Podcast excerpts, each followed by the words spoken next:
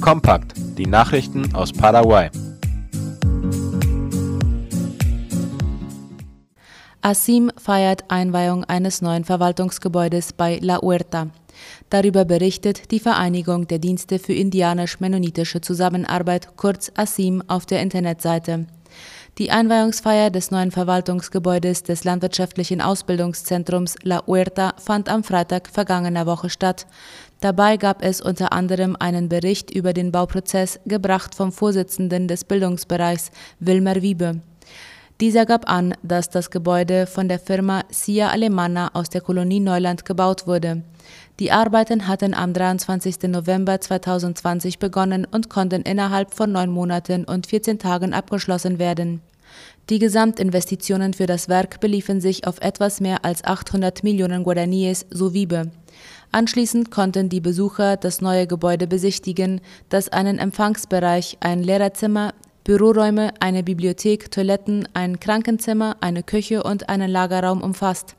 Die Einweihungsfeier endete mit einem gemeinsamen Mittagessen, das von den Mitarbeitern der Bildungseinrichtungen zubereitet wurde. Mario Abdo befindet sich in Quarantäne. Nachdem Staatspräsident Mario Abdo Benitez gestern aus Mexiko heimgekehrt ist, wird er gemäß dem vom Gesundheitsministerium festgelegten Protokoll für Reisende vorbeugend drei Tage lang in Quarantäne bleiben. Darüber informiert die Zeitung ABC Color. Er war am vergangenen Freitag nach Mexiko gereist, um am Gipfeltreffen der Gemeinschaft lateinamerikanischer und karibischer Staaten, kurz CELAC, teilzunehmen. In Paraguay macht der Bau von Südamerikas längstem Radweg beachtliche Fortschritte. Wie die Tageszeitung La Nación berichtet, ist am Freitag der erste Abschnitt des Projekts mit dem Titel Vicenda Pi, der längste Radweg Südamerikas, eingeweiht worden. Der nun eingeweihte Abschnitt führt über 18 Kilometer von Pidadiu in die Stadt Paraguay. Die gesamte Radstrecke wird eine Länge von 342 Kilometern haben und verläuft größtenteils entlang der alten Bahnstrecke. Das Projekt zielt darauf ab, den Inlandtourismus sowie das Interesse für Geschichte und Kultur Paraguays zu fördern. Im Jahr 2020 hatten fast 290.000 Jugendliche Schwierigkeiten bei der Arbeitssuche. Darüber schreibt die Zeitung ABC Color.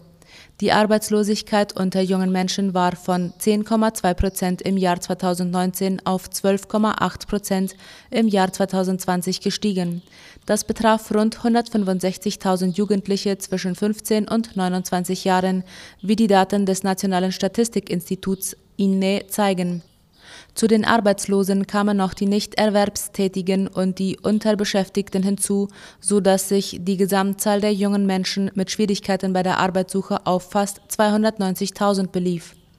Auf nationaler Ebene mit Blick auf die Gesamtbevölkerung lag die Arbeitslosigkeit im Jahr 2020 bei 7,9 Prozent. Den Daten zufolge beträgt das durchschnittliche Monatseinkommen der erwerbstätigen Bevölkerung im Alter von 15 bis 29 Jahren etwa 1.776.000 Guaraníes. Nach Geschlecht betrachtet verdienen Männer im Durchschnitt 1.900.000 Guaraníes, während Frauen im Durchschnitt 1.600.000 Guaraníes verdienen. Die Ergebnisse dieser vom INE durchgeführten Untersuchung stammen aus der permanenten kontinuierlichen Haushaltsbefragung 2020, die von Oktober bis Dezember durchgeführt wurde. Die Pandemie scheint in Paraguay ihren Tiefpunkt zu erreichen. In dem aktuellen Bericht des Gesundheitsministeriums von gestern gab es von über 2000 Proben lediglich 28 Ergebnisse, die positiv zeigten. Die Zahlen postete das Ministerium wie üblich in dem Kurznachrichtendienst Twitter. Demnach wurden gestern zudem fast 200 Menschen als genesen registriert. Zwei Patienten starben in Zusammenhang mit einer Covid-19-Erkrankung. Auch in den Krankenhäusern ist die Zahl der Corona-Patienten drastisch zurückgegangen. Derzeit werden rund 100 auf Krankenstationen in Zusammenhang mit der Viruserkrankung gepflegt, ein Drittel davon auf Intensivstationen. Die Staatsanwaltschaft nimmt zwei Frauen fest, weil sie angeblich eine Abtreibung an einer Minderjährigen vorgenommen haben. Darüber berichten die Zeitungen La Nación und Hoy. Am vergangenen Wochenende hat die Staatsanwaltschaft eine Hausdurchsuchung in Ciudad del Este im Departement Alto Paraná durchgeführt, nachdem bekannt geworden war, dass eine Elfjährige von ihrem Stiefvater unter Druck gesetzt worden war, abzutreiben. Das Mädchen war von dem Mann systematisch missbraucht und infolgedessen schwanger geworden, heißt es in dem Bericht der Staatsanwaltschaft. Staatsanwältin Vivian Coronel sagte einem Interview, dass genügend Beweise vorlegen, um die beiden Frauen und den Stiefvater wegen Abtreibung und Freiheitsberaubung anzuklagen. Der Stiefvater ist nach bisherigen Informationen jedoch untergetaucht. Das Mädchen sei aber in guten Händen und bekomme ärztliche und psychologische Betreuung, so Coronel. Erneuter Angriff auf Estancia in Concepción. Am Freitagabend schlugen schwer bewaffnete, in Militäruniform gekleidete Unbekannte auf der Estancia Tres Ollas zu, wie Ultima Hora berichtet.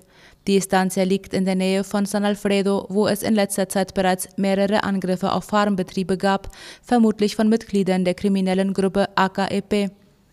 Dem Bericht zufolge waren vier Männer auf das Anwesen gekommen und hatten zunächst die Angestellten festgehalten. Sie wurden nach ihrem Chef gefragt und danach, ob sie von dem gut behandelt und bezahlt wurden. Die Estancia gehört laut Ultima Hora einem älteren Herrn, einem Argentinier namens Federico Juan Joler. Der war zu dem Zeitpunkt nicht auf dem Anwesen. Die Unbekannten stahlen Lebensmittel, zündeten das Wohnhaus des Estancia-Besitzers an und schossen vor dem Verlassen der Estancia auf den Stromgenerator.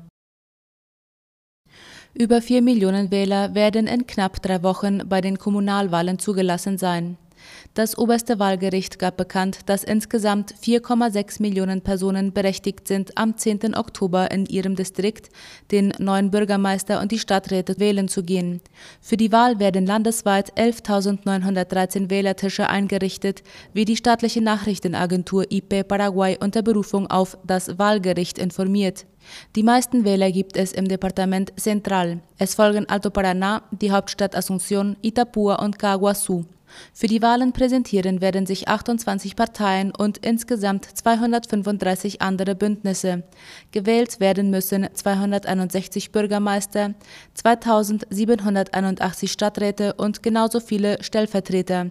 Zur Wahl stehen werden mehr als 800 Bürgermeisterkandidaten und rund 15.000 Personen, die sich um einen Platz im Stadtrat bewerben.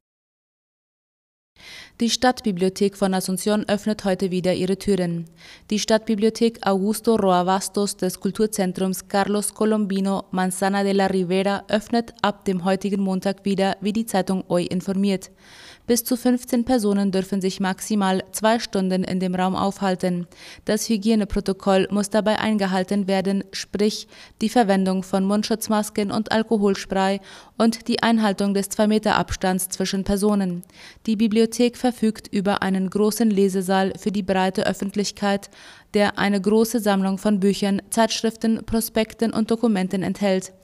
Die Stadtbibliothek von Asunción wurde am 14. April 1944 gegründet und ist eine der wichtigsten Bibliotheken des Landes. Sie befindet sich in der sogenannten Casa Vertua, einem der neun historischen Häuser, die das Kulturzentrum Manzana de la Ribera bilden.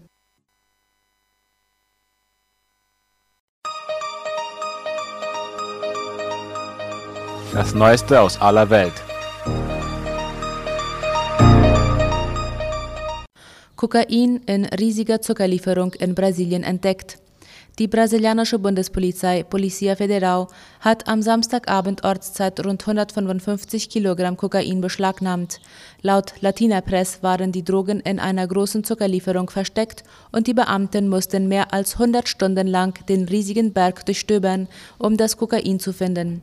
Die Beschlagnahme erfolgte auf dem Massengutfrachter, der an einem der Terminals des Hafens von Santos, dem größten Brasiliens und einem der wichtigsten Lateinamerikas, angedockt und nach Nigeria auslaufen sollte.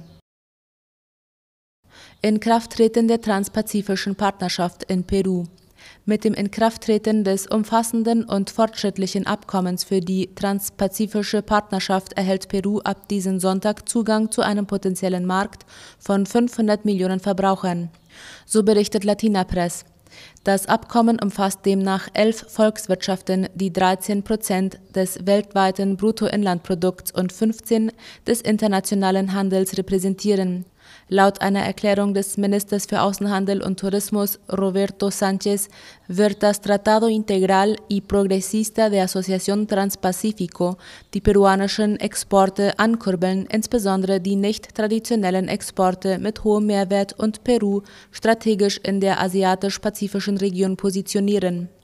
Der Minister fügte hinzu, dass dieses Abkommen eine Gelegenheit für die peruanischen Exporteure darstellt, insbesondere für kleine Unternehmen und Regionen im Landesinneren. Peru hat dieses Handelsabkommen, eines der größten der Welt, am 8. März 2018 in Santiago de Chile unterzeichnet. Am 14. Juli dieses Jahres wurde es vom Kongress ratifiziert und am 21. Juli vom damaligen Übergangspräsidenten des Landes Francisco Sagasti unterzeichnet. Vulkanausbruch auf der Ferieninsel La Palma. Erstmals seit 50 Jahren ist auf der Ferieninsel La Palma im Bereich der Cumbre Vieja ein Vulkan ausgebrochen. Der Vulkan im Süden der Kanareninseln spuckte am Sonntag Lava und Asche aus. Über ihm war eine hohe Rauchsäule zu sehen. Im Vorfeld des Ausbruchs hatten Wissenschaftler des spanischen Nationalen Geographischen Instituts im Nationalpark eine Reihe von Erdbeben der Stärke 3,8 registriert. Die örtlichen Behörden riefen die Bevölkerung zu extremer Vorsicht auf und leiteten die Evakuierung der Umgebung ein. Spaniens Regierungschef Pedro Sánchez kam am Montag auf der Insel La Palma an, um sich ein Bild der Lage zu machen. Er sagte allen Geschädigten schnelle Hilfe zu. Die Bürger der Insel können beruhigt sein, weil der Staat genügend Mittel und Personal zur Verfügung hat. Die Evakuierung der nächstgelegenen Gebiete habe bereits begonnen. Sie sei für mehr als 1000 Menschen verpflichtend. Für die Betroffenen wurden Notunterkünfte geöffnet. Putins Partei gewinnt die Wahl geschwächt. Ein Sieg von Geeintes Russland bei den Parlamentswahlen galt als sicher. Unklar war, ob die Partie die absolute Mehrheit behält, wie die Deutsche Welle schreibt. Die Mehrheit braucht Wladimir Putin, um nach 2024 Präsident zu bleiben. So einfach war es in Russland selten, ein Auto oder eine Wohnung zu gewinnen. 100 neue Pkw und 20 neue Einraumwohnungen hat die Moskauer Stadtverwaltung am Wochenende unter Wählern verlost. Eine Million Preise hieß das Programm. Es sollte möglichst viele Moskauer an die Wahlurnen locken.